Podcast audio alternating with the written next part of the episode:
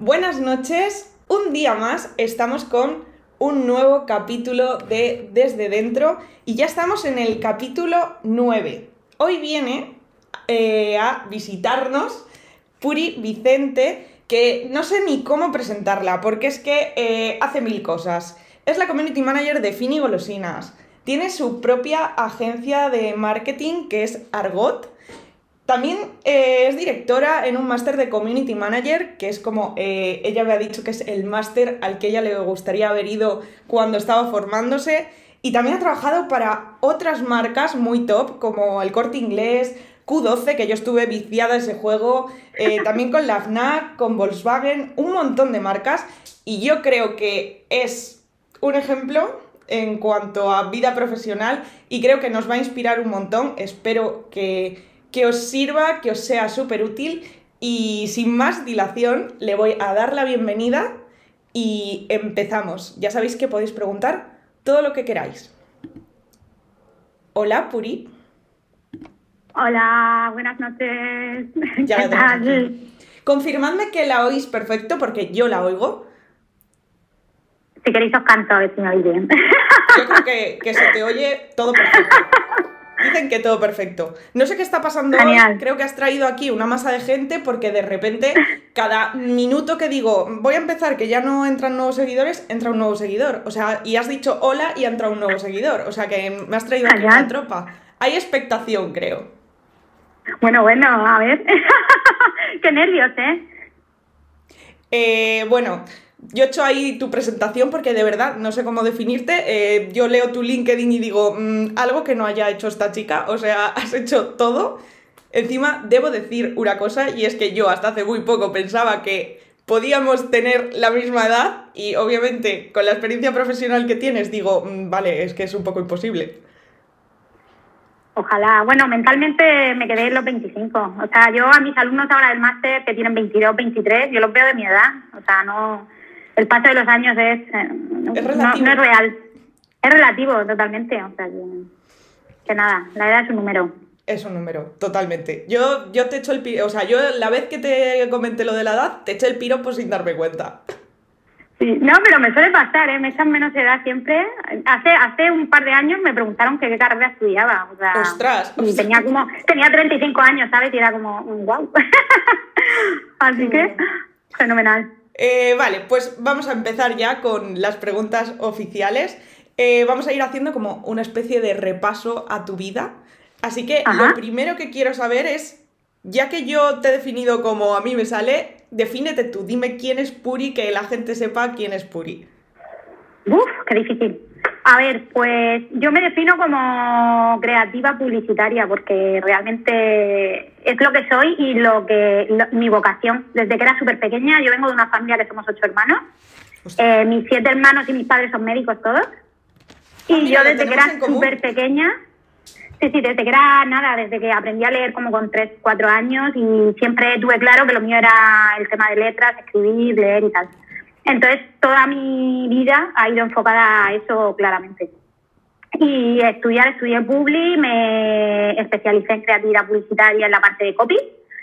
Y pues siempre he hecho un poco, un poco, he ido un poco por ahí, ¿no? También tengo que enseñarte una cosa, que esto sí que no te lo esperas. Eh, cuando empecé en todo, bueno, como todos nos ha pasado, ¿no? Con veintipocos años tienes menos trabajo, te buscas la vida como puedes. Y yo aprendí a hacer este tipo de cosas pues aquí. A ver. A ver si te ven bien. ¡Ostras! Es crochet. Sí. Son, esto es, esto es eh, se llama trapillo y esto es lana.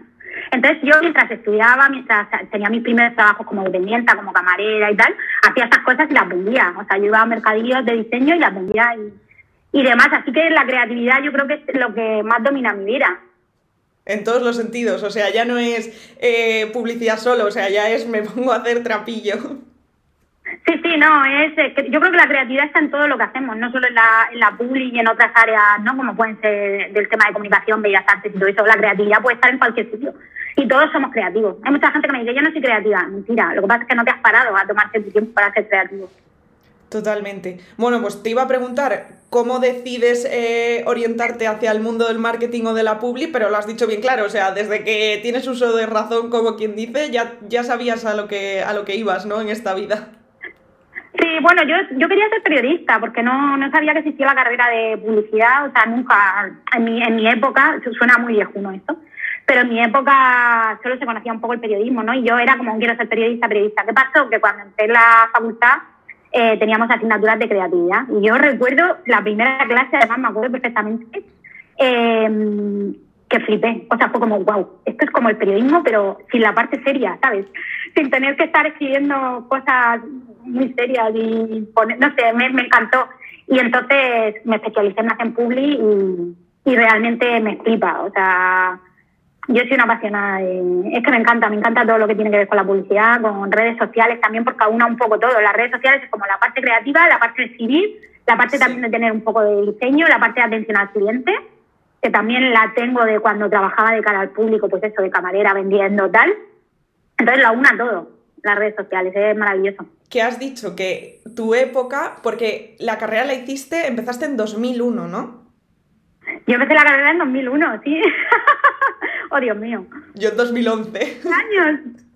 hace 20 años. Oh, Dios. No lo había pensado. Hombre, si a mí se me hace lejos que yo la empecé en 2011 y pienso, hace 10 años, o sea, 10 años de la carrera, tú 20, o sea... Y lo que dices del periodismo, yo creo que a pesar de que haya cambiado ya la cosa, igual Publi se conozca más, yo también viví eso desde pequeña. Yo decía, quiero ser periodista y luego descubrí que existía marketing. Pero al principio era como periodismo es lo más parecido a ser creativa, comunicar, tal. Y yo creo que a día de hoy igual hasta sigue pasando, ¿eh? La gente más pequeña yo creo que no te cuentan tantas carreras, entonces piensas periodista. No tiene muy claro, mi sobrino me lo dice muchas veces, pero tú exactamente qué haces, cita. Pero tal, y, yo le digo, mira, yo soy con influencer, me vendo así un poco. pero no, sí que es verdad que cuando eres más jovencito no, no tienes tan Igual que hay otras carreras que sí que están muy definidas, ¿no? Una ingeniería naval, ingeniería de minas, ingeniería. En el tema de comunicación se mezcla un poco todo. Y bueno, nos pasa también, a ti te pasará que llega gente que no sabe muy bien a qué te dedicas y te piden que les diseñes una página web. y es como, mm, ¿no? Eso es otro perfil totalmente distinto. Pero bueno, es normal. Y una cosa curiosa, en el sentido de que, Jolín, tú empezaste a estudiar y a orientarte hacia la publi en un momento en el que ¿En qué red estábamos? ¿En Fotolog? Por así decirlo. Es que no sé dónde estábamos en ese momento, pero igual en Fotolog. Sí, sí, estábamos en Fotolog y vamos, Fotolog, que nosotros en la universidad era lo más. O sea, estábamos a las 12 esperando a que fuese otro día, o sea, que fuesen las 0001 para subir otra foto, porque solo podías subir una foto al día. Una foto al día y 20 comentarios en la foto. Y cuando 20 comentarios, sí, sí, sí. O sea, eso era un desastre, pero nos encantaba. O sea, yo de hecho conservo hoy día amigos y amigas de gente que conocí en Fotolog. ¡Qué fuerte! Sí, sí, sí, sí, me encantaba Fotolog, era, era maravilloso. Claro, yo, yo Fotolog fue la red en la que entré cuando estás en esa edad en la que tus padres no te dejan tener redes sociales, pero dices, ay, ¿cómo no me la voy a abrir tal que mis amigas se la están abriendo y te la abrías a escondidas y subías la foto a escondidas de tus padres y todo eso? Y luego tus padres seguro que estaban ahí espiando a ver qué subías. Pues a mí me pilló ahí Fotolog. Joder, a mí es que me pilló ya en la universidad, y es que es muy fuerte, ¿eh? Antes de Fotolog, ¿tuviste otra?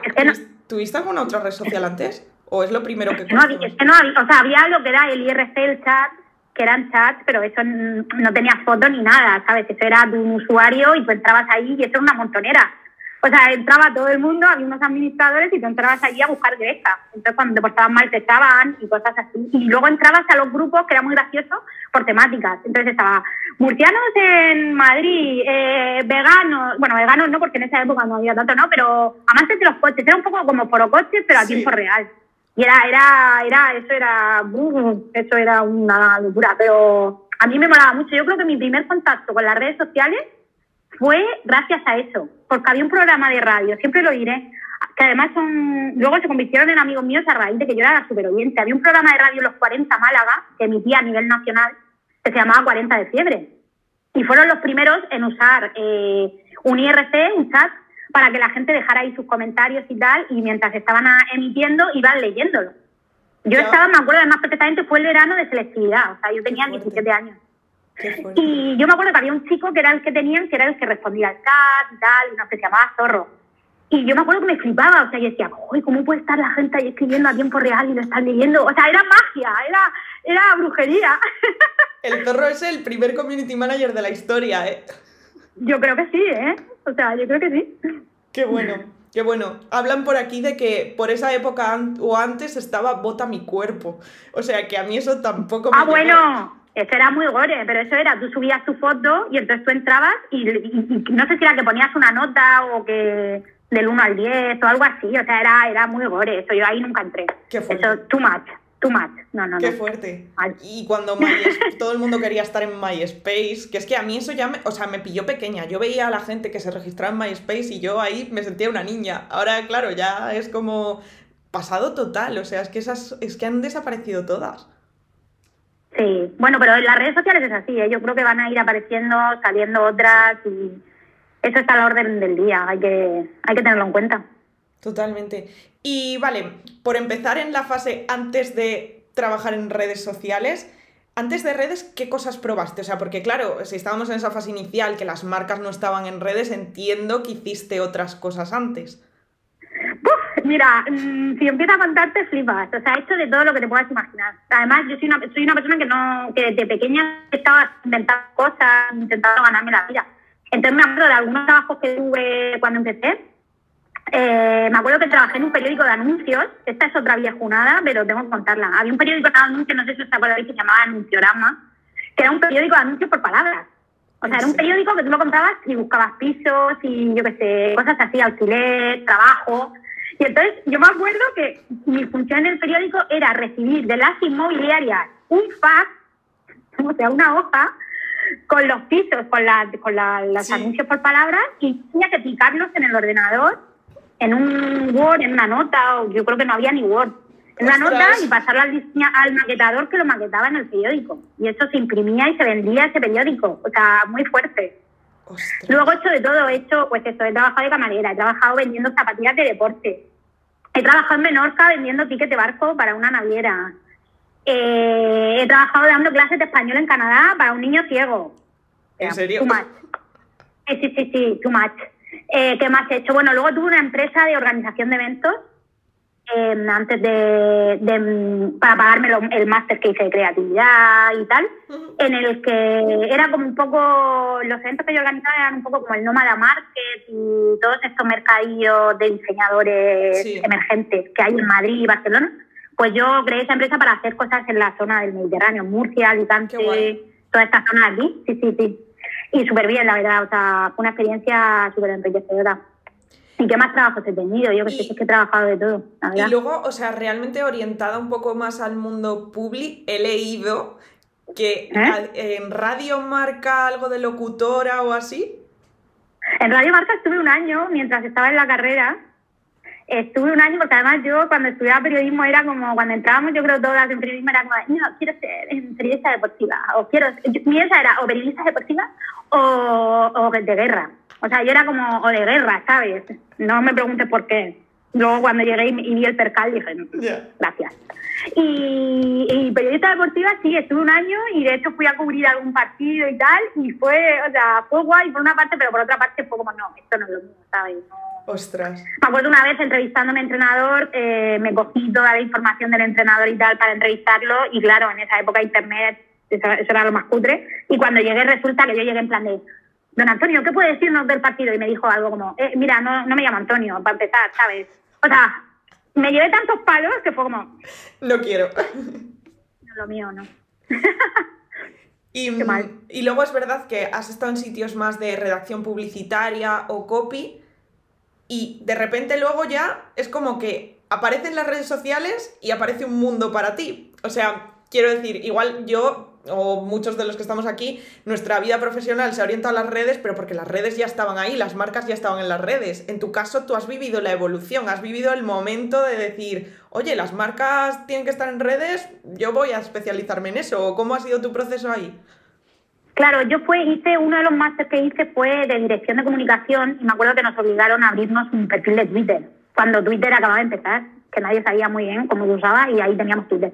Y yo empecé un poco con mis redes personales. Entonces, cuando ya empecé a trabajar en, en agencias como copy, yo era, o sea, todos los perfiles eran offline, pero de pronto hubo un boom de community, o sea, las empresas buscaban a alguien que le gestionara Facebook.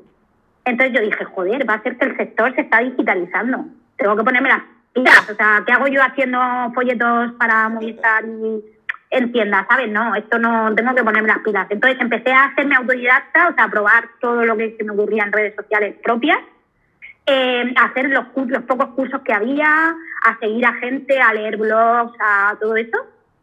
Y tuve la suerte de que empecé a echar currículum, cada vez que había una oferta de community manager, empecé a echar currículum, eh, me descartaron como de 50, no de exagero, o de las que hubiese, porque no tenía experiencia. Hmm. Eh, pero hubo una agencia que fue la que yo empecé, que le di la gracia desde aquí a MP Content, que como yo tenía unas redes cuidadas personales y que era muy proactiva y tenía muchas ganas y tal, eh, me dio la oportunidad y ahí fue cuando empecé. Y además empecé eso, con redes muy grandes. Empecé con Snack España, empecé con Carbonel, con Aceites Carbonel, empecé con Ron Malibu. O sea, yo me hice el tiempo que estuve ahí trabajando un poco más hacerme un máster de especialización a tope. En esa época es que no había nada de formación. Claro, es que es lo que te iba a decir. Digo, en un momento en el que realmente las marcas están llegando, no hay nadie con experiencia, ¿qué formación va a haber? Si es que toda la formación se tiene que basar en la experiencia y no hay experiencia. La formación era ensayo y error. Era, vamos a probar esto, vale, esto, ¿qué, ¿cómo funciona? Ah, pues mira, nos dejan contar, pues venga, para adelante, que no, quitamos, tal. O sea, era ensayo y error y a pasos súper rápido porque de pronto era todo, iba cambiando todo todos los días, un poco como pasa ahora, pero pero peor, ¿no? Porque era eso, aparecía Instagram y de pronto era como, no, que es que ahora se pueden subir también vídeos, es que ahora el formato es así, es que ahora tal, y ahora resulta que cuando ponemos esto nos dejan un montón de comentarios y vas aprendiendo sobre la marcha un poco. También es verdad que tuve la suerte de que todos mis compañeros en esa agencia eran muy jóvenes. Entonces era muy guay porque ellos me enseñaron un montón. O sea, muy bien, la nueva generación muy bien. También, Siempre rodeados de gente joven y de gente mayor que vosotros. También acierto por esa parte de la agencia, ¿no? De decir, voy a confiar en perfiles jóvenes que estos probablemente saquen mejor estas cosas porque están un poquito más al día.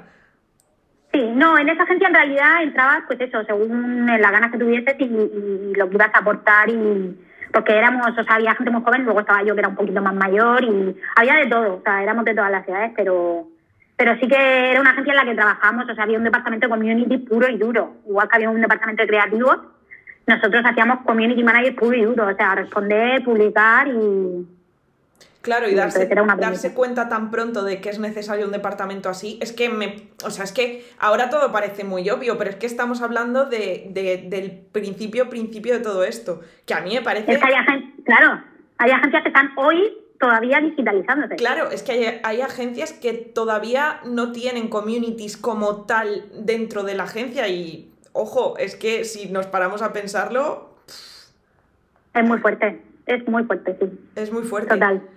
Y vale, o sea, tengo rollo lista de empresas para las que, o sea, marcas con las que ha trabajado Fury y es como... Eh, o sea, tú has dicho Malibu, FNAC, así de primeras, aceites carbonel, pero es que he leído Scotch Brite, eh, Viajes el corte inglés, Volkswagen, eh, Infojox, eh, bueno, Fini, que luego profundizaremos en Fini, pero a Q12, Q12, que yo estaba enganchada a esa, o sea, yo ha habido unos meses de mi vida en los que las 9 de la noche significaba abrir esa aplicación. Y tú has sido la community de esa aplicación, con lo que lo petó.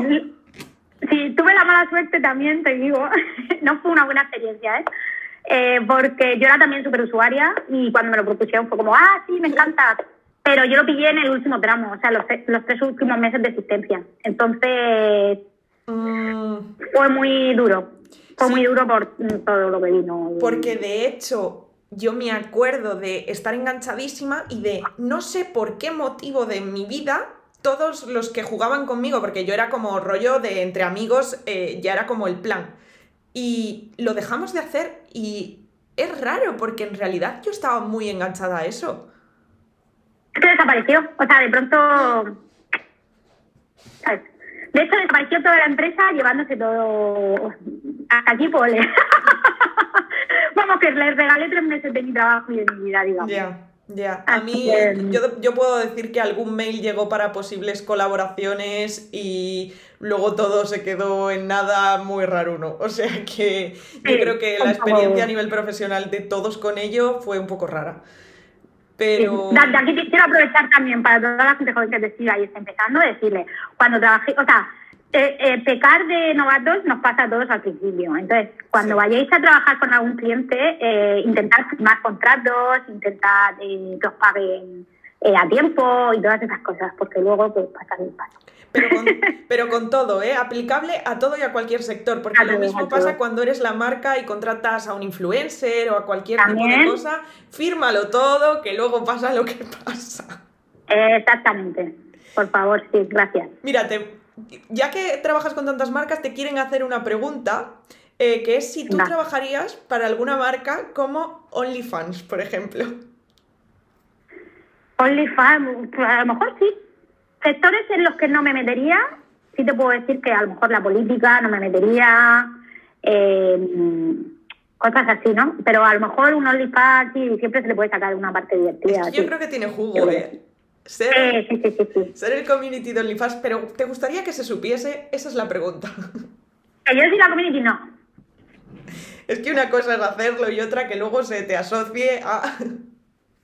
No, no, no, pero porque intento siempre que no se me asocie con ninguna de las marcas que gestiono. Esto es porque estamos aquí en Petit Comité y con gente del sector, pero intento siempre lo digo, o sea, cuando alguien que sigue a las marcas que gestiono se entera de que yo estoy detrás de las redes y me empieza a seguir en mis perfiles personales, lo bloqueo, porque no tengo nada que ver con lo que hago. Entonces no me gusta que se extrapole una cosa a otra, ¿sabes? Hay una cosa que me, resultó curiosa porque, bueno, me he estudiado tu LinkedIn, ¿vale? O sea, literalmente entro en tu LinkedIn, he ido, he ido leyendo todas las experiencias, así que me sé todo. Em, me, parece curioso que trabajaste en tienda en FNAC y luego llevaste las redes sociales de FNAC. Es como, tío, que me parece una de las cosas que son guays de, una marca poder tener a alguien que ha sido empleada en otra parte de esa marca porque lo va a entender más. Totalmente. Además fue casualidad, ¿eh? O sea, yo trabajé en FNAC Murcia cuando abrió eh, abrieron la tienda y tal, y yo pues lo, típico, estaba con lo de los anuncios por palabras, me estaba haciendo un máster, no sé qué, estaba buscando trabajitos así de pocas horas. Y me contrataron, además fue como, ¿en qué área de Snap quieres trabajar? Y yo dije, libros, claramente. Y me dijeron, venga, pues te vamos a poner en televisiones. Genial. yo no tenía ni idea y además no me interesaba lo más mínimo, ¿sabes? Entonces yo trabajaba pues, de refuerzo los fines de semana. Y estuve ahí unos cuantos meses hasta que me fui a vivir a Menorca y con los años, o sea, te estoy hablando de cinco o seis años después, casualmente en la agencia en la que yo fui a caer, en MP Content, eh, llevaban esa cuenta. Y yo me acuerdo que tenían una community y yo era como, ay, puedo ayudarte, necesito ayudarte en todo lo que haces. Y la tía fue como, pues claro, porque a ella no le gustaba nada esa cuenta. Y era como, claro, claro que sí. Y de hecho, a los cuatro días de entrar, eh, se iban a San Jordi a cubrir el evento en San Jordi. Y para mí fue como, quiero irme con vosotros, ¿sabes? Y me dijeron, ¿en serio? yo, sí, por favor. Y vamos, estuve ese año y luego estuve hace poco otro año con ellos que estuve trabajando y para mí yo creo que una de las experiencias profesionales más gratificantes de mi vida, o sea, un sueño. para mí un sueño como un amante del cine estar en los Oscars, pues para mí eso Hombre, el fondo que nos tienes aquí detrás es eh, deja claro tu mensaje, o sea, libros por todas partes. Sí, sí, o sea, es lo que más me gusta del mundo. Las chuches, los libros y los perretes. y los gatitos. Vale. O sea, no eres de. O sea, no te puedo preguntar perros o gatos, las dos. Las dos, las dos. Conviven. Vale. Eh, mira, pregunta. Eh, profesionalmente, ¿cuál ha sido tu experiencia en redes que más te ha gustado? Pues yo creo que está siendo Fini. Mm. Snack me encantó, o sea, Snack eh, para mí fue un sueño, y, pero yo lo hubiera enfocado de otra manera totalmente diferente lo que, hacen, lo que hacían y lo que siguen haciendo en redes sociales, pero totalmente diferente, porque le falta mucho de, usuario, le, falta esa parte de inspiracional y de usuario y de verlo, desde el otro, verlo desde el otro lado. Sus redes son muy de unidireccionales, ¿no? De te pongo la oferta, te digo lees de este libro y te digo que va a venir a tocar no sé quién. Le falta la otra parte. Entonces, FNAC estuvo muy bien, pero Fini para mí es un sueño y sigue, siendo un sueño a día de hoy. O sea, yo muchas veces me levanto y digo, es que estoy trabajando para la marca de golosinas que más me gusta del mundo y que yo he consumido toda mi vida. O sea, yo recuerdo cuando yo trabajaba ahí en Madrid, que los fines de semana venía, cuando venía a Murcia a ver a mi familia, eh, iba a una tienda que vende las bolsas de kilo y las cajas y tal, y compraba, yo no tenía nada que ver con Fini, ¿eh? o sea, nada de nada, y iba y compraba un montón de, cosas de Fini y me las llevaba a la agencia para que mis compañeros, para tener allí pues chuches del día a día y para las horas que estábamos trabajando. Y siempre me preguntaban, ¿es que tu padre, es que tu padre trabaja en, en, en, chuches, tal, no sé qué, y era como, no, no, pero es que me encantan y me gusta que la gente coma chuches porque creo que le dan felicidad absoluta. Entonces, trabajar para lo que más te gusta del mundo, es como, para mí un sueño y un regalo.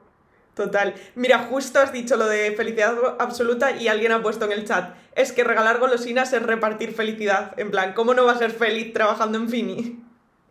Es que es muy fácil, porque es, joder, es es lo mejor que hay aquí. Hay, hay muy poca gente a la que no le gusta la golosina, muy, muy poquita. Entonces, es muy fácil trabajar para una, para una compañía así. Yo tengo que decir que a mí las golosinas no me gustaban hasta que me fui haciendo mayor. Pero cuando ya me fui haciendo mayor, yo de verdad tengo un vicio por las gominolas eh, que solo me gustan de mi tienda de toda la vida. No sé si nos pasa a todo el mundo, como que ir a esa tienda es como las golosinas están más buenas o lo que sea. Pero ahora ya sí soy una enganchada total. Pasa mucho, ¿eh? En fin, y nos dirigimos a un público adulto por eso, porque creemos, hoy día por lo menos los niños eh, comen muchas menos golosinas que cuando nosotros éramos pequeños. Yo por, lo menos cuando era pequeña es que yo me hinchaba, es que yo tengo el recuerdo de irme todos los días con 20 euros a la tienda de, la de mi casa y vamos, yo he probado todas las golosinas del mundo, yo creo. Y ahora los niños como que las mamis y los papis cuidan mucho más la alimentación, entonces solo les dejan comer golosinas en determinados momentos. Es que no les dejan ni llevar golosinas al cole el día de los cumpleaños, ¿sabes? Que era el sueño de cualquier niño. Claro, el que fuese tu cumple, o sea, que fuese el cumple de alguien de la clase, eso significaba gominolas, o sea, siempre. Exactamente. Sí, sí, hombre, visto por una parte, si había 30 niños, eran 30 días de comer chutes, ¿sabes?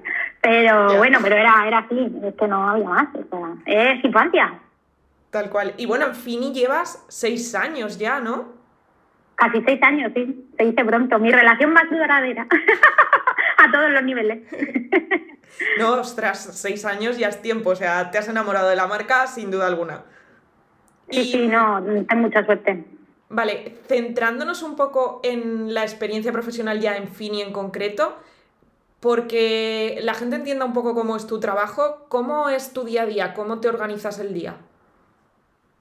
A ver, la verdad que con ellos tengo mucha suerte porque sí que tenemos eh, campañas o acciones planificadas, ¿no? Pues cuando hay un nuevo lanzamiento de producto, cuando llega, un, cuando hacemos una campaña de verano, cuando hacemos un Navidad, ¿no? Hay fechas como muy concretas, pero sí que el día a día hay mucho espontáneo. Hay mucho contenido espontáneo y hay mucho. Entonces, tengo mucha suerte en ese sentido porque, como tú sabes y como sabéis los que os dedicáis a esto, la mayoría de clientes trabajan con, con calendarios editoriales que tienen que estar aprobados y que se hace el contenido y eso es lo que va a salir en día, ¿no? No yo con Fini sí que tengo esa parte con algunas cosas, pero la mayoría de, publicaciones son totalmente espontáneas. Entonces yo eh, eh, reviso desde que me levanto hasta que me acuesto, reviso las redes, respondo todas las menciones, publico lo que sé que tengo que publicar, publico lo que se me va ocurriendo sobre la marcha, publico lo que veo en tendencias, de lo que está hablando la gente en la calle. Eh, hay muchas veces que el contenido se crea en el momento tengo un diseñador maravilloso que de aquí le mando un beso, que está allí interno, que se llama Tommy, que es un crack y es un, tatuador de la leche también, tenéis que seguirlo. Em, y, él se adapta muchas veces, es como, joder, Tommy acaba de salir de esta tendencia, lo está petando en Twitter, hazme una creatividad así, o hazme este story y tal, y hay mucho de creación espontánea mía, de pongo esto aquí, pipi, y lo subo y tal. Pero ese no, no suele pasar que los clientes se dejen hacer eso en muchas ocasiones. Esto con Fini sí que tengo esa suerte. Por eso digo que soy muy afortunada. Pero sí que hago de todo, o sea, hago de todo. Desde responder menciones a eh, derivar al departamento de comercial eh, y, eh, clientes que quieren comprar productos, clientes me refiero a tiendas, desde buscar influencers, cerrar acciones con influencers, cerrar campañas, proponer ideas creativas, escribir copies, hago de todo. Porque tu rol no es solo community manager, eres también como la social media manager de, de, de Fini, ¿no? Sí, yo, yo tengo muy cogido el pulso a la marca y luego estoy, sí que es verdad que estoy en el día a día de, lo que pasa en, las tendencias digitales. Entonces, hay muchas veces que desde la marca me dicen, oye, queremos hacer esto. Y yo les digo, vale, pues esto es mejor que lo hagamos en este canal o por qué no probamos a abrir esto. De hecho, con TikTok nos pasó, ¿no? Que era Musicali hace unos años y yo les dije, vamos a abrir Musicali. O sea, nadie tenía Musicali, solo niñas que bailaban. Y fue como, no, no, tenemos que estar. O sea, si se, ha, creado una red social nueva, tenemos que estar ahí. Entonces abrimos Musicali y yo vi que era de bailar, porque por ese entonces solo era de bailar, y dije, vale, vamos a aprovechar que acabamos de sacar un anuncio, que la canción es súper divertida y vamos a ponerlo ahí, vamos a retar a la gente a que baile. Y ahí fue cuando despegamos en Musicali, que ahora seguimos en TikTok. Y o sea, que mi función no es solo publicar, sino que es vamos por aquí, vamos por allá, y este nuevo canal, esta tendencia, vamos a hacerla así, vamos a hacerla así. Ostras, vale, vale, vale, vale. O sea, por eso, que tu rol va más allá. O sea, no es solo estoy publicando y ya está. Me mola mucho eso de, tener libertad. O sea, molan las. Y además se percibe, luego se perciben las redes, las marcas que tienen libertad y las. O sea, las que dejan libertad y las que no dejan libertad a la persona que está luego ejecutando. Se nota muchísimo. Sí, sí que es verdad que para conseguir esa libertad tú tienes que tener la confianza de tu cliente. Claro y tu cliente, o sea, tiene que haber una confianza mutua y la persona que gestiona las redes tiene que ser alguien con mucho sentido común y con mucha profesionalidad, porque un mal gesto, o sea, un mal momento que a ti te pilla a nivel personal algo mal, a cualquier cosa, o sea, que tengas un mal día y puedes liar una crisis de reputación muy grande a esa empresa. Hmm. Entonces sí que yo entiendo que las empresas grandes piensen mucho a quién le dejan sus redes sociales y quieran estar un poco ahí vigilantes. Pero cuando pasa un tiempo y ves que esa persona responde, es mucho mejor que lo dejes trabajar libremente y, y, coordines con el todo, ¿no? Y, y, haya esa libertad. Totalmente. Y en el día a día, ¿qué es la, ¿cuál es la parte que más te gusta? O sea, ¿con qué disfrutas más y con qué disfrutas menos? No vamos a decir la que odies, la que disfrutas menos. Yo creo que la que menos disfruto es cuando recibo mucho con todos los clientes, ¿eh? cuando hay mucha atención al cliente. Con el FNAC me pasa mucho, viajes de corte inglés, de, eh, ¿me puedes decir precio para un viaje de cuatro niños a Disneyland a la semana? ¿Sabes? Recibes cientos de mensajes al día. Entonces, unas veces tienes que responder los tuyos, otras veces tienes que derivarlo. Eso al final es trabajo burocrático, como yo digo. Esa es la, la, parte más seriosa. Así que es verdad que intento ponerle siempre cariño, aunque tenga 50 mensajes así, intento siempre, o cuando recibo un currículum, me gusta mucho, es como eh, lo pasamos por el Departamento de Recursos Humanos, venga, mucha suerte, ánimo, tal, ¿sabes? Intento siempre, que aunque vaya muy liada, ponerle ese brazo. Esa a lo mejor es la parte más aburrida, ¿no? Y la parte más divertida cuando, cuando hay alguna tendencia que me puedo subir y de pronto hay un feedback de la gente y empiezan a conversar.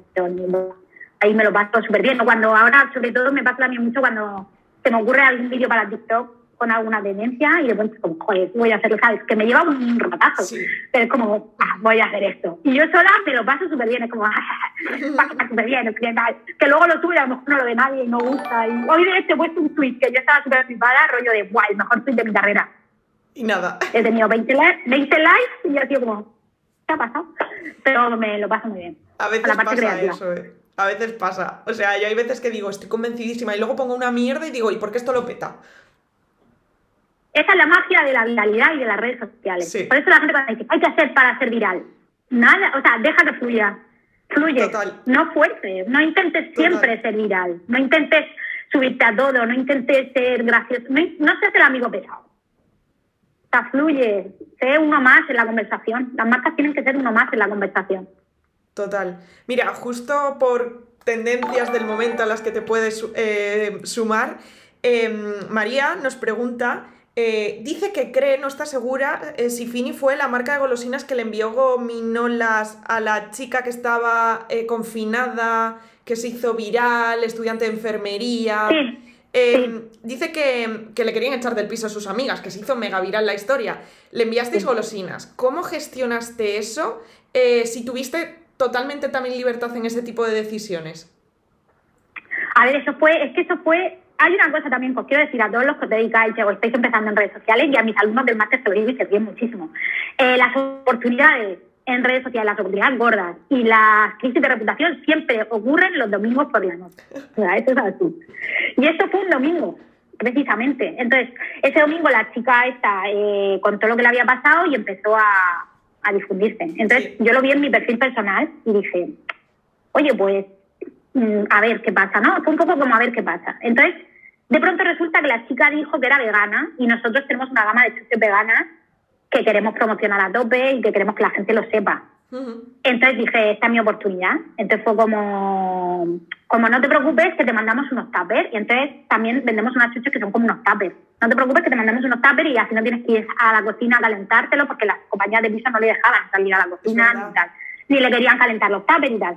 O sea, fue una oportunidad y no había entrado ninguna marca todavía y mm. tal. Y yo dije, esta es la mía. Entonces le puse eso y lo gestioné de tal manera que yo en ese momento a la persona que hace los envíos le dije, esto tiene que salir mañana, lunes, y tiene que recibirlo esta chica como mucho el martes. Si se va a demorar, no merece la pena. Y así fue, o sea, de hecho nosotros el domingo entramos nosotros y no sé qué marca más fue y una marca más, no me acuerdo cuál fue. y el lunes, no me acuerdo qué marca fue, fue otra... O sea, no sé, ah, y el lunes... Creo que igual fue Huitaca, no estoy segura, pero Huitaca... No, Huitaca no entró hasta el lunes. Vale. Huitaca entró tarde, porque es una oportunidad de oro para Huitaca.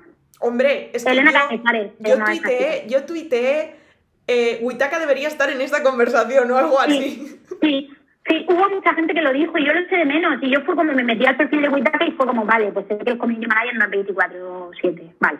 Entonces, yo vi la oportunidad, me metí y ese lunes eh, la chica esta recibió el, paquete el martes a primera hora. El lunes un montón de marcas que llegaron a agencia, además que fue así. Fue los community managers, abrieron el portátil tal, vieron y fue como, tenemos que sumarnos, venga, ¿qué ponemos? Y se les fue la olla. O sea, yo, si yo lo hubiera visto ese lunes, yo no hubiera como De hecho, también pasa una cosa mucho y es como que parece que como es la oportunidad se tienen que sumar todas y hay marcas que no pintan nada en esa conversación que se suman. Y es como, ¿qué haces? O sea, el hopping no se sumó porque no tenía sentido para nosotros. Claro. ¿Qué vamos, a decirle, ¿Qué vamos a decirle a esta pava de que se vaya de viaje? No, nada. Pues. Y entonces yo creo que ella, ella sacó algunos beneficios y algunas cosas que realmente a la marca no le estaban aportando nada, pero da igual, era por sumarse al carro. Claro, hay que tener muy claro que esté alineado con tu marca. Si eres un Witaka, claramente. Si eres eh, alguien relacionado con la limpieza, incluso yo dije, joder, echo de menos alguna marca de, limpieza a domicilio, ¿sabes? o, o un sanitol que ese lunes tenga ahí de pronto las días una casa en su casa con productos de limpieza o un, escuadrón de limpieza, ¿sabes? lo peta. Esto de menos eso y no otras marcas que no tenían nada que ver. Tal cual, totalmente. Y en línea de lo que has dicho de las que llegaron el lunes y abrieron el ordenador, han preguntado eh, si un community manager lo es 24/7.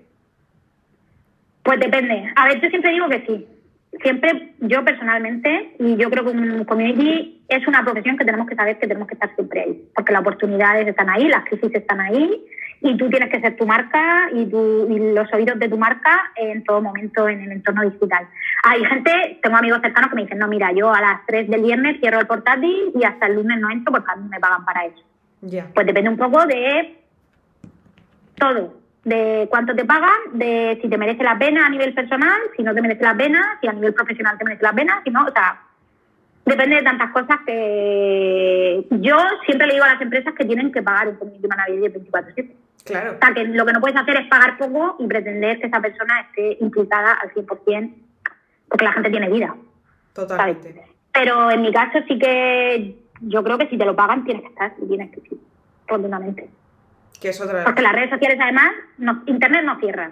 Y las cosas siempre pasan. Cuando la gente usa las redes sociales, ¿cuándo usa la gente las redes sociales? ¿Cuándo las usamos tú y yo? ¿Por la noche? ¿El fin de semana? Cuando no estás trabajando y no estás haciendo otras cosas. Claro, yo tengo recuerdos de, sorteos lanzados a las 9 de la noche, sorteos, todas las cosas planeadas, no pensando en tu horario laboral, sino pensando en el horario de tu audiencia, que al final es como, como yo creo que se tienen que hacer las cosas. Pero es verdad que ves muchas cosas que dices, tío, en serio, mm, por favor, mm, que entiendo que el community no lo haga porque es eso, está fuera de su horario o pues, imagínate los community que tienen que tener cada mensaje que publican validado, que los hay. ¿Cómo les van a validar mensajes durante el fin de semana? que ah, seguro que hay gente mordiéndose las uñas rollo, publicaría este meme pero no me dejan.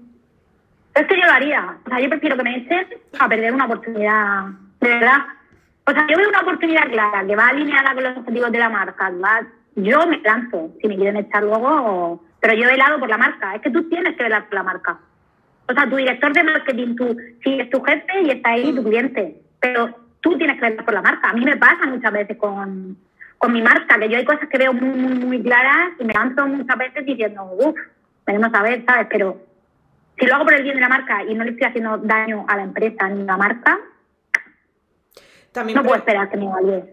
También preguntan en base a esto que ellos, o sea, bueno, alguien cree que esto también eh, influye de la parte de si el trabajador es interno de la marca o eh, es a través de una agencia o es un perfil más externo. Eh, que yo creo que puede influir, pero también es, depende de la relación que se gestione con la agencia. O sea, se pueden crear relaciones. Hay, hay, empresas que están gestionadas por agencia y son brutales. No sé cuál es el caso de Fini. O sea, no sé si tú eres o sea, personal de Fini o lo haces desde de forma externa, aunque es que, claro. Yo soy freelance, sí. Claro, pero es que da igual, porque eres freelance, pero eres parte de la marca. O sea, es que lo has dicho tú mismo. Sí. sí.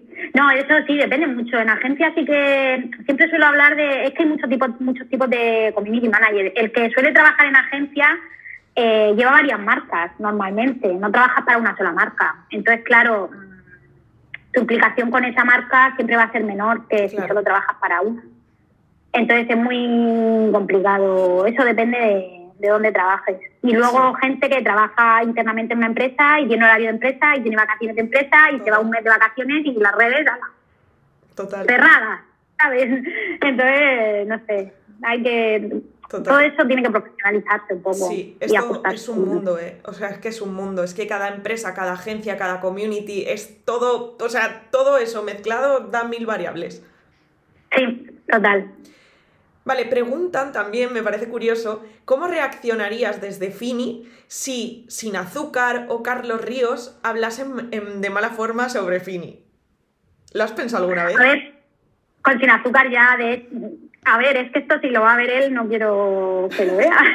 Piensa en Carlos Ríos. Si Carlos Ríos. Pero con. A ver, Carlos Ríos, es que no lo sigo tanto. Sin azúcar sí que lo tenemos bloqueado en redes sociales porque nos ha hecho mucho daño a nivel. Em, eh, no empresarial, ha ido más. O sea, a ver, voy a contar una anécdota, pero se va a quedar aquí, ¿vale? Eh, hace, hace años, cuando él empezó, nos pidió producto gratis. Y le dijimos que no. Entonces ahí ya, o sea, es decir, de hecho en sus redes sociales y en sus fotos y en sus cosas, eh, de las poquitas marcas de golosinas que salen españolas, solo salimos nosotros. Lo cual es, curioso, ¿sabes? Ya, totalmente. Entonces dice, bueno, hay 10 marcas de golosinas, ¿por qué cada vez que nosotros somos trending topic este señor nos carrera, ¿sabes? No sé, pero bueno, eh, es normal, o sea, es decir, su perfil se llama sin azúcar, punto. Claro. es que tiene lógica, o sea, quiero decir, es que si no te ataca, eh, es que igual algo estás haciendo tú mal porque no le llamas la atención lo suficiente. Claro, ¿no? Y que, y que yo que sé, que al final pues es su labor, ¿no? El, hablar de eso. Sí que es verdad que a mí me hace gracia porque su perfil es, eh, hablo del azúcar escondido en los productos, escondido, ¿O no? Acá de golosinas, no sé, llámame loca. Nosotros no escondemos nada. Otra cosa, claro, es, de hecho yo creo que por eso Carlos Ríos, del, yo sí que eh, le he seguido bastante asiduamente, yo me considero bastante real fooder, yo creo que Carlos Ríos de hecho no se mete con ese tipo de productos rollo gominolas porque él va más a, contarte los, los, ingredientes que, o las cosas malas que pueden tener alimentos que te están vendiendo como buenos, que son eh, procesados y tienen mil mierdas. Pero realmente una gominola, todo el mundo es plenamente consciente de que se está metiendo una dosis de mm, azúcar al cuerpo. O sea, ¿qué voy a criticar de ahí? Exactamente. Entonces, eso es lo que yo no termino de entender de, de escribir este chico. O sea, entendería que si que si una marca de golosina, no voy a decir, voy a decir cualquiera, te pone un producto que contiene X y te está diciendo es súper sano, pues entiendo que ataque eso. Claro. Pero algo, algo que es obvio, no sé. Pero bueno, mmm, ¿cómo nos lo hemos tomado? Con humor. No podemos gustarle a todo el mundo. No somos croquetas, somos chuches. Ojo, a mí no me gustan las croquetas y me gustan las chuches. Madre mía. Madre mía, te están aquí dejando ideas de copies para, para si Carlos Ríos algún día te dice alguna cosa que le tengas contestaciones.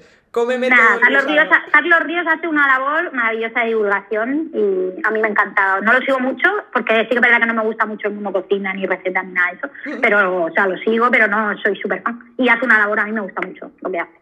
Sí, a mí también. Eh, mira, también preguntan si em, las marcas pueden tener algo de la personalidad del community y en tu caso concreto, si crees que las marcas llegan a tener algo de ti, de tu personalidad, algún valor tuyo. Las marcas siempre, o sea, el, community manager siempre tiene que ser un brand lover de la marca. ¿No? Yo siempre pongo el ejemplo de eh, que un community manager vegano lleve las redes sociales de una marca de jamón. No tiene sentido. No va a comunicarse. Es que no es cliente potencial, entonces no va a hablar como ellos.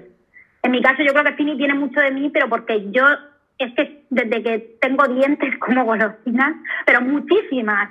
Hmm. Entonces tiene mucho de mí, sí. Eh, tiene mi parte, digamos, gamberra, que normalmente no la saco tanto. Em, pero sí, sí, las marcas tienen que tener detrás un community manager que, que sea consumidor de la marca y que le guste muchísimo y que sea uno más. Sí, sí, sí, sin duda. Vale, y sobre, porque es verdad que tú das a entender mucho que tú estás hiper mega conectada a la marca y si tienes que un domingo por la tarde hacer algo, lo haces y punto.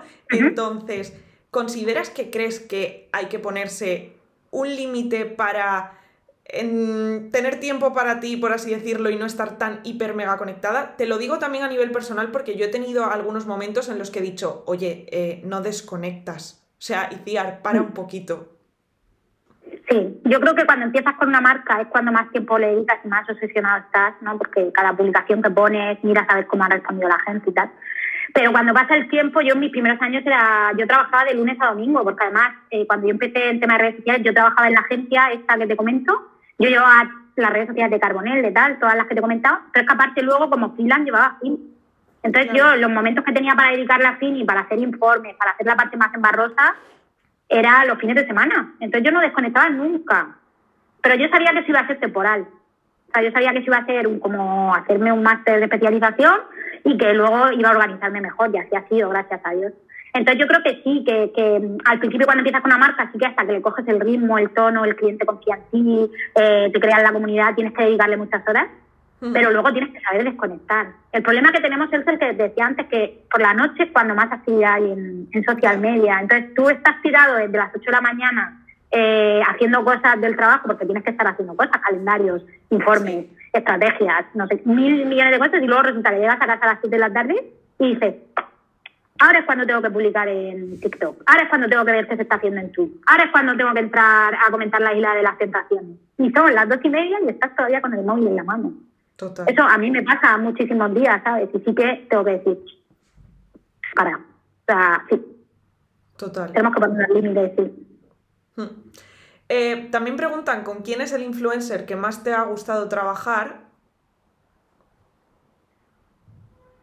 Pues yo, a ver, es que de, pagando, o sea, haciendo campaña pagada, tengo la inmensa suerte de que yo creo que no he trabajado con nadie pagado. O sea, todo ha sido en orgánico.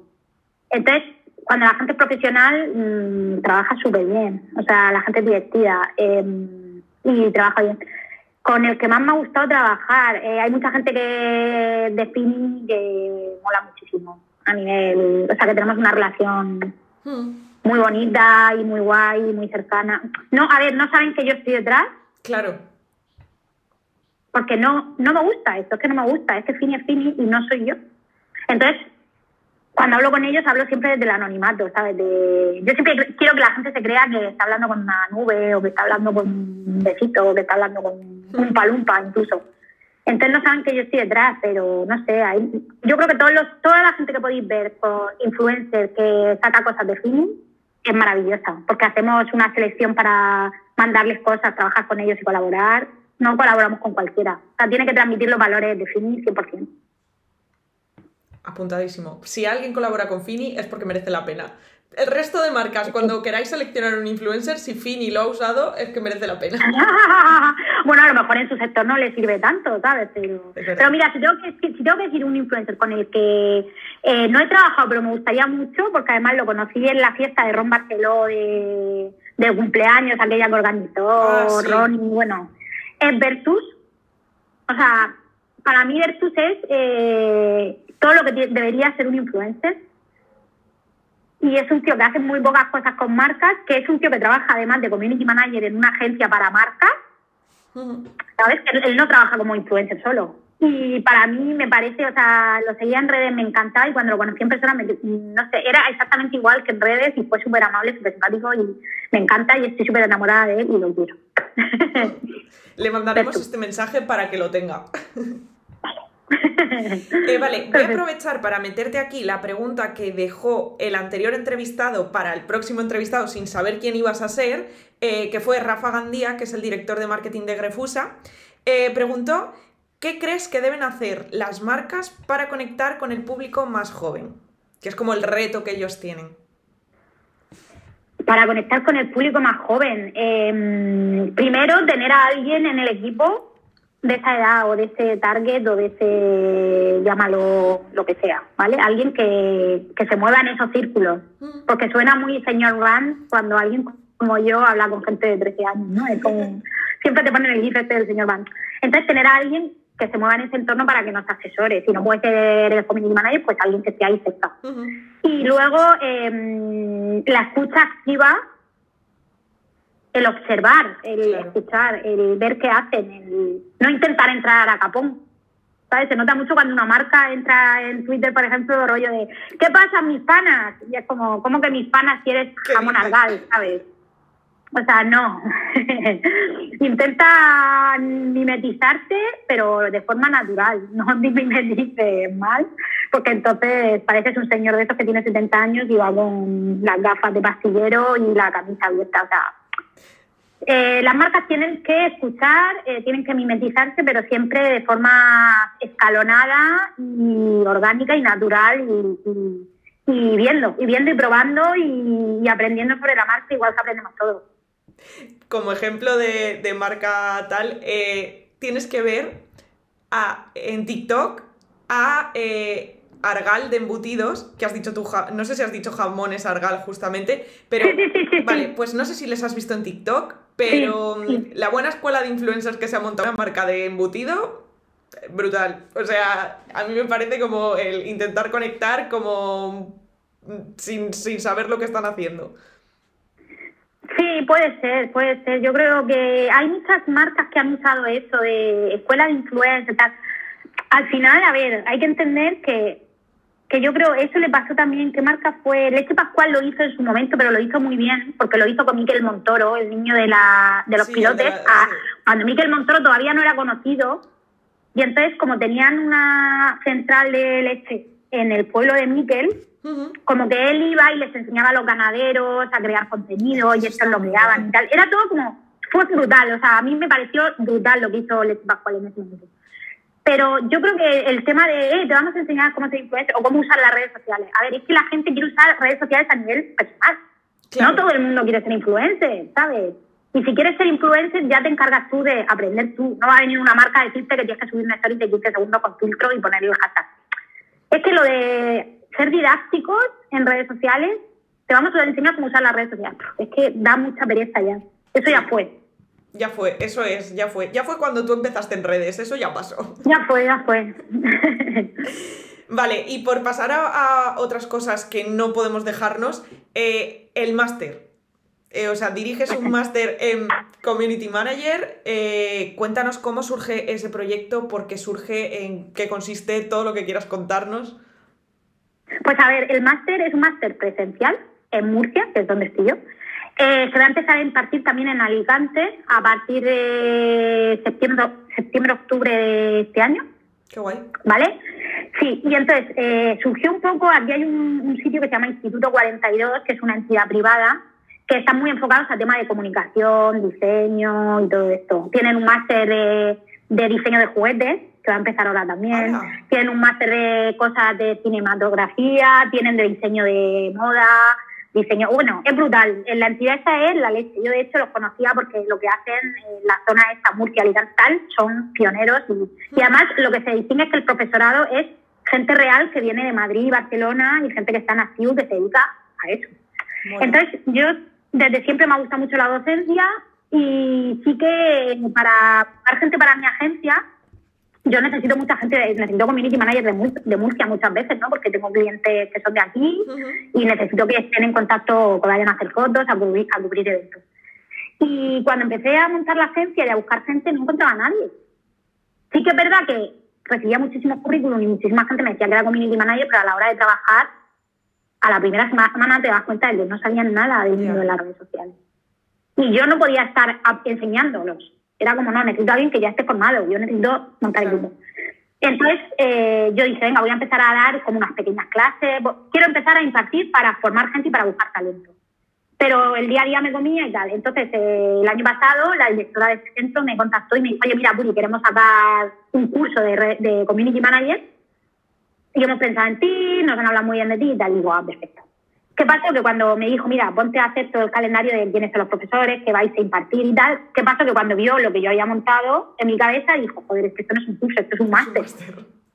Aquí hay mucha ficha, ¿no? Porque mi idea era que fuese el máster que a mí me hubiera gustado eh, recibir cuando yo empecé en todo esto. Claro. O sea, yo no quiero que me esté dando clase un tío que solo se dedica a la docencia y que nunca ha usado Twitter. Es que eso está pasando. Es que hay directores de marketing que no tienen redes sociales. Sí. Es que hay directores de marketing digital que no saben lo que es el SEO. Tal cual. ¿Sabes? Entonces, yo, un máster en, cualquier sitio que, que he estado viendo siempre másteres y tal, y me lo está impartiendo, pues eso, un señor de traje y corbata, que es un director de marketing de una multinacional, pero no sabe lo que es un hashtag, pues yo dije, no, yo quiero algo 100% práctico. O sea, yo quiero que sea solo de community manager. Ni marketing digital, ni SEO, ni mierda. Yo, community manager. Entonces, pensé, ¿quiénes tienen que estar en este máster? Pues tiene que estar el community manager de Desatranque Jaén, por supuesto. ¿Por qué? Porque nos tiene que hablar como una puta empresa de Desatranques, consigue vender camisetas con su logo. ¿Sabes? O sea, es que es muy fuerte. Es como, como alguien con un tweet consigue que. A mí me parece un caso de éxito brutal. Eh, tiene que estar eh, el community manager de Cruz Campo, por supuesto. ¿Por qué? Porque nos tiene que hablar del hater y de cómo una marca que a priori tiene una mala imagen ¿sabes? Eh, consigue vender cerveza y consigue que haya mucha conversación en sus redes sociales. Al final yo quería que estuviera gente que cada uno de ellos hablara de una cosa en concreto. ¿no? Y entonces, nada, monté mi equipo de profesorado. Sí que es verdad que había muchísima más gente de la que al final se puede, porque es un máster de nueve meses. Y empezamos en diciembre del año pasado, de forma presencial, y tenemos diez alumnos, y la verdad súper bien. De hecho, casi todos los alumnos están ya trabajando con clientes pequeñitos eh, tienen todos perfiles súper diferentes, que es algo también súper chulo. O sea, hay gente que está muy orientada a los eSports y al tema gamer, hay una persona que está muy orientada al tema de la cocina, eh, tengo, tenemos una influencer de moda, o sea, hay 10 personas totalmente diferentes, con 10 caminos diferentes, a los que yo desde el primer día les he dicho, hay mucho trabajo de esto, podéis trabajar perfectamente de esto, pero tenéis que saber muy bien enfocaros en qué es lo que queréis y saber que esto no es un camino de rosas y que vais a tener que echar muchas horas y, y nada, y ahí estamos con el máster. Espero que haya segunda edición, espero que salga la edición de Alicante. Y la verdad que nos lo pasamos súper bien, nos reímos muchísimo. Y para mí es otro regalo en la vida, porque la verdad que aprendo de ellos un montón. Y, estoy muy contenta. Están preguntando, o sea, con tu speech están preguntando si se prevé hacer algo online en algún futuro. Eh, de momento no, porque ya os digo que, mm, que para mí es muy importante el face to face, el tener a mis alumnos cerca, el, el, orientarlos, el hablar con ellos, el saber cómo son. Sea, a mí me encanta en los descansos, hablar con ellos, saber qué les gusta, qué no les gusta, porque al final eh, pues muchas veces me dicen, oye, me han ofrecido llevar las redes sociales de un despacho de abogados. Ya, pero es que tú tienes un perfil totalmente creativo y totalmente tal. Ya. Y es que quiero cogerlo porque quiero empezar a trabajar. Y yo les digo, es que te vas a frustrar enseguida porque no, ¿sabes? Es muy personalizado. Entonces sí que no contemplo la, la, la, la versión online. Quién sabe si a lo mejor en un futuro se puede hacer, pero de momento no. Pero bueno, podéis venir a Murcia nueve meses, que aquí se vive muy bien, hace sol todos los días y se come muy bien y hay muy buenas personas y muy buena gente. Sí, están diciendo por aquí que no mientas, que te gusta que sea presencial solo por las meriendas. También, también, esa es otra cosa que también nos gusta mucho merendar. y entonces siempre estamos comiendo y todo eso. Y es muy guay nos alimentamos bien. ¿Te nota esto que hay alguna alumna por ahí, ha dicho soy una alumna. bueno, un besito aquí a todos mis alumnos del máster. Eh, vale, y el tema, la agencia, que creo que llevas con ella desde 2018. Eh, yo te quería preguntar también cómo llegas a tomar esa decisión de abrir tu propia agencia. Em, y también por aquí nos preguntan ¿Cómo haces ese proceso de selección que comentabas de tengo que captar talento, tal, el proceso de selección para, para coger a gente en, la agencia? Pues a ver, el tema de la agencia surgió un poco, yo siempre he sido muy libérrima en el sentido de que me gusta mucho trabajar sola, ¿no? Eh, apoyarme en gente, pero sí que soy muy independiente en ese sentido. Pero surgió porque yo en ese momento llevaba, trabajaba, estaba aquí en Murcia, pero llevaba redes sociales, pues eso, llevaba viajes inglés, mm. llevaba como, como clientes muy grandes, ¿no? Y aquí en Murcia me salían clientes que eran eh, más, no pequeños, porque no eran pequeños, pero, pero que me interesaban por ejemplo, Teatro Circo Murcia, que es un mm. teatro que hay aquí que es súper chulo, es un rollo de teatro pife de Madrid, que hace eventos y tal. Y me acuerdo que me lo ofrecieron llevar las redes y era como, ¡buah, quiero! Porque me encanta todo el mundo ese de la cultura, pero no tengo tiempo. O sea, no tengo, no, me es físicamente imposible, ¿sabes? Entonces dije, venga, pues lo que voy a hacer es meter a alguien en un community que trabaje conmigo, yo llevo la parte estratégica, ¿no? y él lleva la parte de pura y dura de publicar y estar ahí un poco al quite. Y entonces surgió un poco así, con clientes que venían y eran interesantes y podía yo, podía ayudarlos también. Siempre intento trabajar con clientes que a mí me, estimulen, pero que yo también pueda aportarles a ellos. O sea, cuando tengo un cliente tóxico, que me ha pasado, gente que te viene con un proyecto que en principio pinta muy bien, pero luego ni ellos mismos creen en, en, el, en el digital y en las redes sociales, intento quitármelo pronto encima porque son un cáncer. Entonces surgió un poco eso, el decir, vale, hay cosas que quiero hacer y yo sola no puedo, vamos a crear equipo y vamos a meter gente que esté conmigo y gente que le guste esto y lo haga. Y el tema de los procesos de selección, eh, mi proceso es muy... Mucha gente me lo pregunta, cuando lo cuento en Twitter y tal, es como, cuéntanoslo, lo voy a contar. Mm, yo suelo hacer como tres fases, ¿no? La primera es, eh, me llega tu currículum. Pues yo o publico una oferta o me llega tu currículum por quintas. Entonces le echo un vistazo a tu currículum, que eso no quiere decir que ahí descarte, porque hay mucha gente que no es del sector comunicación o no es tal y luego es buenísima en redes sociales, ¿sabes? Entonces le echo un primer vistazo al currículum, veo un poco qué ha hecho esa persona, pues tal. Eh, normalmente les pido eh, que me den su, las redes que han gestionado, si ya han gestionado redes profesionales, que me las pasen y si no las han gestionado, que me pasen sus perfiles personales. Joder, a mí yo, cuando empecé, yo no había gestionado nunca una red profesional y a mí con mis redes personales me contrataron. Entonces es como, vale, a lo mejor no, has hecho nada profesional, pero tus redes son muy buenas y sabes comunicarte muy bien y sabes cómo se usan las redes, pues para adentro, ¿sabes? Entonces les suelo pedir eso, si no has gestionado tus redes profesionales, tus redes personales. Y si ahí pasas ese filtro, que es donde suele caer todo el mundo, hay gente que incluso me ha venido a pedir trabajo y me ha dicho, no, yo es que no tengo redes, pero mis amigas tienen Instagram. Sí. ¿Sabes? Me dijo una vez una chica y fue como... O sea, que esto es un trabajo, ¿sabes? Que hay mucha gente que se cree que esto es jojo y no, es un trabajo muy serio, aunque no lo parezca. Entonces, pues si pasas ese filtro, que es muy complicado, porque cuando veo las redes empresariales tal, siempre suelo ver muchísimos errores y suelo ver cosas que me chirrían mucho, falta de ortografía, contenido que no está adaptado a la red social, eh, falta de sentido común, tal. Entonces, suelo pasarles un, doc, un documento, en el que vienen 10 preguntas que son reales, pues, si eres tal cliente y quieres hacer esto, ¿cómo lo harías? Si eres tal, ¿cómo lo harías? Y ya en función de esa respuesta, pues suelo hacer una entrevista personal y veo un poco... También os digo, soy muy mala haciendo reclutamiento y tengo muy mala... Eh, eh, al principio muy bien, la gente que tuve súper bien y, ha pasado gente maravillosa, pero tengo muy mala suerte y la verdad que es muy difícil encontrar gente que, mm. que le guste de verdad este mundo. Hay gente que entra con mucha ilusión y al mes dice, esto no es lo mío y me agobio o no me gusta o es que las redes sociales me aburren o... Entonces, soy muy exigente con la gente que entra. Entra poca, he entrado muy poca en estos tres años y la que está ahora mismo es la mejor que tengo. Un beso a Duli, a Laura, a Enrique y los que han pasado por aquí y soy muy exigente, pero es que yo busco la excelencia. Eh, yo por decirte tampoco sé muy bien hacer procesos de selección y los que he hecho son, o sea, hago cosas bastante similares a las que tú dices, o sea, hay parte de cuestionario tal y el pedir las redes personales que es una cosa que a la gente le choca mucho, yo también lo hago, pero es que es como, tío, quiero ver cómo te comunicas, que me da igual que sean todas tus fotos de postureo, pero es que me voy a leer todos los copies, o sea, me los voy a leer todos. Exacto. Exactamente, eso es, eso es, a mí me pasa que me dicen, no, es que son mi redes personales, digo, sí que me da igual las fotos que tengas, me da igual quién seas. Yo quiero ver cómo redactas, cómo usas los hashtags, cómo usas las menciones, si usas geolocalización, si sabes subir stories, si sabes lo que es un reel, Solo quiero ver eso. Entonces, este es otro consejo para los que os queréis dedicar a esto. Vuestras redes personales son fundamentales que las tengáis cuidadas, que las tengáis operativas y que las tengáis accesibles. Sobre todo cuando enviéis vuestro currículum para trabajar en como community, mandad vuestras redes personales. Porque es lo siguiente que os van a pedir. Si no habéis gestionado nunca a nivel empresarial, y luego si habéis gestionado a nivel empresarial, que me ha pasado también mucho, gente que me ha mandado.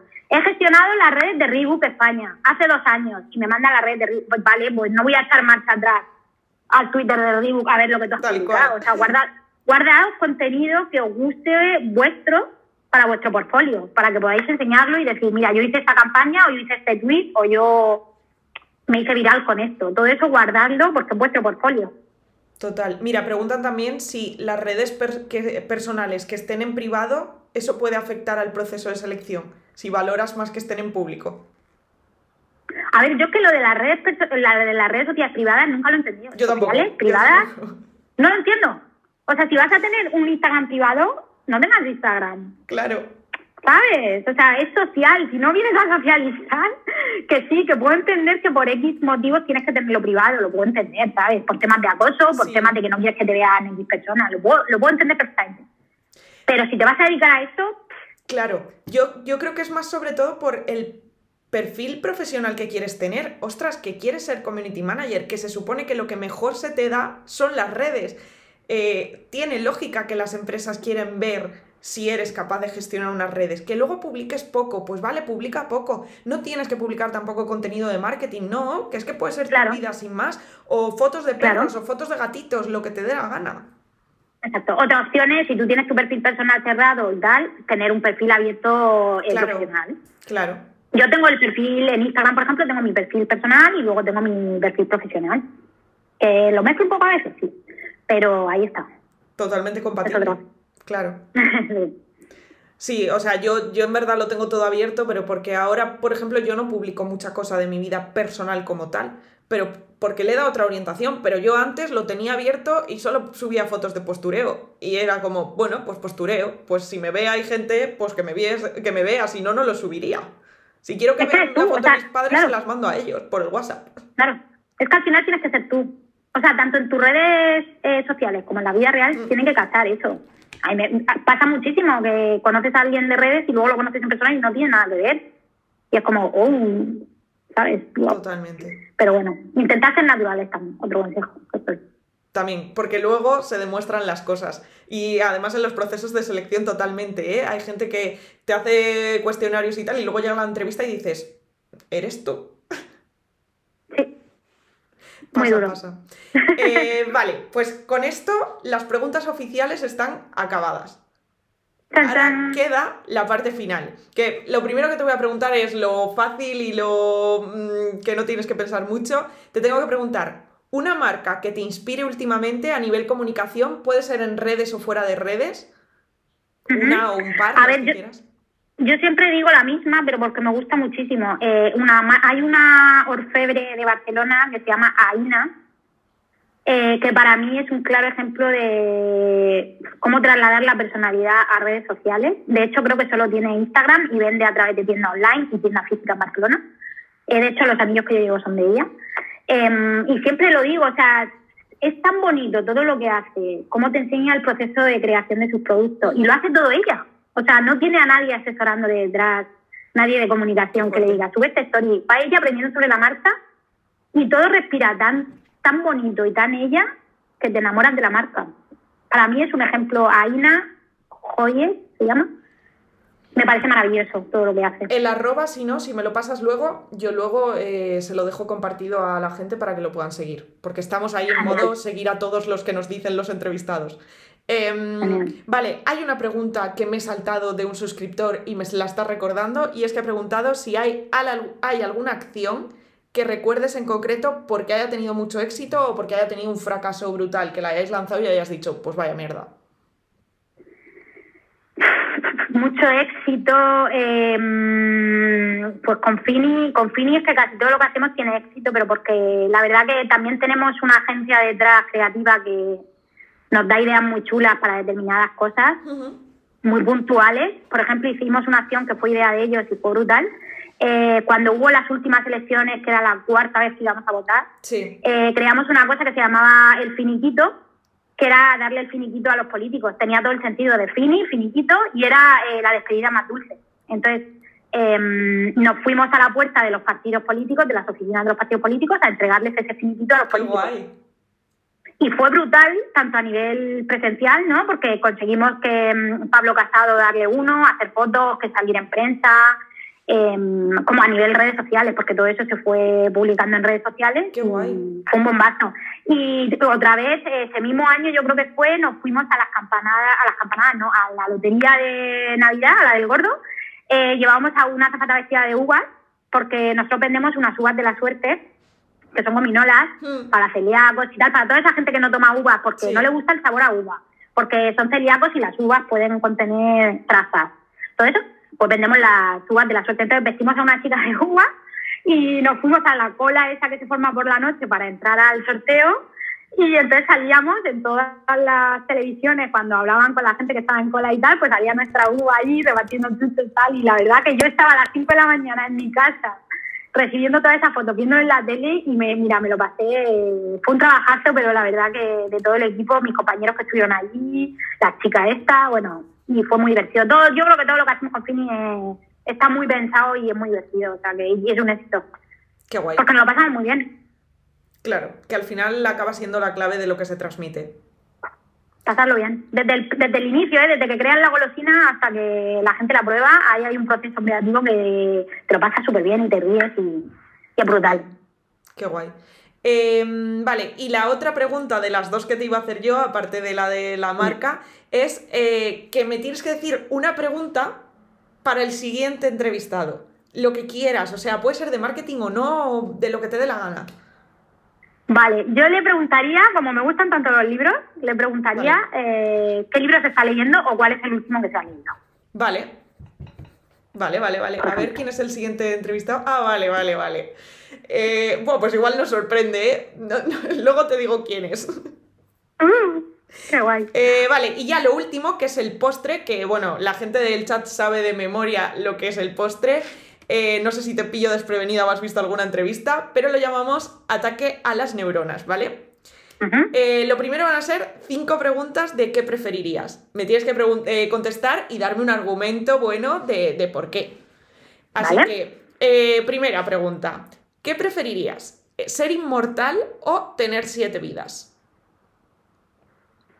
Yo creo que tener siete vidas, ¿Vale? porque todo en exceso cansa. Además, si tuviera siete vidas, probablemente sería un gatito, y los gatitos viven muy bien normalmente. Vale, me vale, me vale, me vale como, como argumento. Si tengo siete vi- Pero es que yo en realidad pienso, es que si tengo siete vidas, viviría siete historias diferentes, no una que no se acaba. Y es guay. Bueno, pero en una sola vida puedes vivir muchas historias diferentes Ya, también. pero al final envejeces y eres un viejito ahí esperando eternamente. Es que. Sí, puede ser. O bueno, a lo mejor te detienes en la adolescencia, no lo sé. ¿Quién Ya. sabe? Ya, quién sabe. Eh, vale. ¿Qué preferirías? ¿Reencarnarte en una mosca o que cuando Ajá. te mueras dejes de existir? O sea, dos opciones. O te reencarnas en mosca o se acaba todo. Reencarnarme. Yo soy una firme creedor. Yo creo en la reencarnación 100%. Y además creo mucho en el karma y en que te reencarnas en... O sea, que en mosca, además, yo creo que si te reencarnas en mosca es porque tampoco te has portado tan mal en la otra vida, ¿eh? Vale, hay cosas peores, sí. Sí, sin duda. Eh, vale, ¿qué preferirías? ¿No saber nada o saberlo todo? ¡Bum! Yo creo que no saber nada. Se vive mucho mejor en la ignorancia. Yo creo que no saber nada. Es que saberlo todo Ya. y estar ahí viendo, ¿sabes? No sé. Creo que no saber nada. Vivir feliz, felicísimo. Si no es demasiada información. Sí. Vale, ¿y qué preferirías? ¿Tener un botón de rebobinar o un botón de pausa en tu vida? Mm, de pausa. Vale. No lo he visto muy convencido, pero yo creo que sí. Así los momentos de desconectar del trabajo podrías decir pausa, desconecto tal y luego ya retomo. Sí, además es que en pausa puedes como parar y pensar lo que vas a hacer a continuación. Es como, uy, algo se está, está pintando feo. Espera, lo paro y voy a ver qué opciones tengo. Cuando rebobinas al final, yo creo que vuelve a pasar otra vez lo mismo y otra vez y otra vez y otra vez, ¿no? Tal cual. No sé. Tiene sentido. Vale, Y la última de las que ¿qué preferirías es, ¿qué preferirías? ¿Nunca dejar de ser niño o nacer directamente siendo adulto? Niño, sin duda. Hombre, es que con lo tuyo de las golosinas es que estaba clarísimo que tú niña para siempre. Niño, niño, niño. Además, yo creo que todo, nadie debería perder la inocencia nunca. Mira, voy a aprovechar aquí para hacer un, bueno, un spoiler. Eh, hablando de niños y todo esto, que no sé si es la última pregunta, pero perfecto. Estos dos libros precisamente que hablan de esa niñez y esa infancia y esa, ¿no? y esa ingenuidad y cómo deberíamos cuidar a los niños. Eh, son los dos últimos libros que me he leído, El Evangelio de Elisa Historia editado por Blacky Book y Mariquita, que es una historia de Juanito Libritos, que lo podéis seguir en redes sociales. Hablo precisamente de esto casualmente y creo que es súper importante que no perdamos nunca eh, esos niños que tenemos todos dentro, pero no en nivel, eh, eh, a nivel mal, ¿no? no a nivel de bien maduro eres, Hmm. sino esa inocencia, ese no prejuzgar, porque al final los niños no prejuzgan. Los niños al- aprenden a juzgar cuando lo oyen de los mayores. O sea, un niño no sabe que otro niño es negro hasta alguien no le dice es negro. Ya. ¿Sabes? Si no es racista hasta ese momento. Entonces creo que todos deberíamos ser niños de alguna u otra manera, eh, vivir siempre con esa ingenuidad, vivir siempre con esa creatividad sobre todo. El no limitarnos y dejar de ser creativos cuando cumplimos cierta edad, cuando entramos a estudiar cosas que es A, B y C. Siempre hay que ser un poco niño, en muchos sentidos. Pues luego también me pasas los dos títulos para que se los comparta y los tenga. Que por cierto, el Instagram de la marca de joyitas es arroba aina.barcelona, que ya lo, Ajá. han, ya lo han localizado y ya nos lo han dicho. Esa marca. Vale, quedan tres preguntas. Si solo tuvieses una app en el móvil, ¿cuál sería? Twitter, sin duda. Es la misma que dije yo, bien, alguien, alguien que me entiende. Em, Twitter maravilloso. si solo pudieses comer una comida, ¿cuál sería? Chocolate. Vale. 100%. Vale. Y si ahora mismo pudieses hacer una sola pregunta sobre el futuro, tanto tuyo o como del mundo en general, ¿qué preguntarías? Yo diría, ¿queda mucho para el meteorito? Vale. Creo que sería eso. Vale, vale, vale. Me, lo- me lo apunto. No, no yo no, se- no se me ocurriría preguntar eso, pero, pero vale. Y me queda decirte una cosa, que es la pregunta oficial que llevan como tres semanas preguntándome eh, si te la podía hacer, y es si esto está a la venta o lo pueden conseguir en algún sitio. No, no está a la venta, entre otras cosas, porque la idea original no es nuestra, es de Ibai. O sea, la frase de Ibai, no podemos vender algo que nosotros no tenemos. Eh, esas libretas, igual que otras que hemos hecho otras ediciones, son de Argot, las hacemos todos los años, cada año hacemos un modelo nuevo para regalar pues, a clientes, amigos, a gente que nos estimula, que nos gusta. Eh, y además lo curioso de esas libretas es que las hace eh, Labor Viva, que Labor Viva es una institución que hay en Murcia de personas con discapacidad. Qué guay. Y es un taller en el que ellos aprenden a hacer cositas y las venden y, y sacan un dinerito pues, para hacer sus cositas, sus fiestas. Y su... Es muy guay, la verdad, es- súper chulo. Entonces, en ningún momento hemos querido venderlas por eso, porque es todo como muy solidario. y Eh, sí que es verdad que me estoy planteando hacer una segunda tirada de esas porque han triunfado. Una cosa que te, estoy- que te tengo que decir. Por el chat te están diciendo que hagas un sorteo.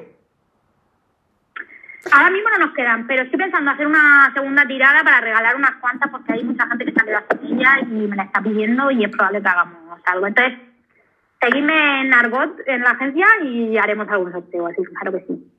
Dicen, Por supuesto. Queremos sorteo, queremos sorteo. Estaban, eh, cuando enseñé el cuaderno causó sensación. Es que la verdad es que la frase está eh, cogida en el momento perfecto para que todo el mundo diga, lo quiero. Es que muy chula. La anterior era eh, Todo lo que importa está en el aire, que es de una canción de Viva Suecia. Entonces salía el simbolito de la wifi Qué guay. en relación a todo lo que importa está en el aire para los community managers. Y la primera fue eh, Todo lo que siento por ti, solo, puedo, eh, solo sabía decirlo con retweet. Que es otra frase de Dorian, que es otro Sí, grupo sí, que me gusta mucho. Igual, o sea, va todo muy relacionado con redes sociales, ¿no? En el caso de la frase de Ibai es un poco como... Sí, el unfollow. Eh, toxicidad fuera, mala fuera, mira, te bloqueo, dejo de seguirte y a la no hay más. O sea, al final en esto consiste un poco en buscar insights relacionados con, con nuestro mundo, ¿no? Qué guay. Bueno, pues esta era como la pregunta estrella que me decían que te la tenía que hacer sí o sí. Y con ella ya damos por finalizada eh, la entrevista, que al final se nos ha ido de la, de la, hora. Yo de verdad no consigo que ninguna se quede en el tiempo que le digo al entrevistado. Luego siempre, siempre se alarga. Eh, mira, están diciendo sin que te despida ni nada que qué maja es Puri, eres muy top, es súper maja, eres muy profesional, no quiero que esto se acabe, eh, creo que quieren que te quedes aquí, o sea... no, yo creo que Twitch para mí no es, yo me pongo muy nerviosa con las cosas en directo. No, no me... Nah, yo pasaba muy mal en la carrera cuando me tocaba ponerme delante una cámara, de un micro. Ya, eh, yo, a mí me ha costado, ¿eh? Pero ahora ya estoy aquí como pececillo en el agua. Eh, nada, decirte que mil gracias por tu tiempo, tanto a nivel personal por mí y por toda esta gente que, yo creo que, les ha sido súper útil. O sea, a mí de verdad he aprendido un, montón, o sea, es una hora súper valiosa, así que muchas gracias por aceptarlo y por haber estado. A ti.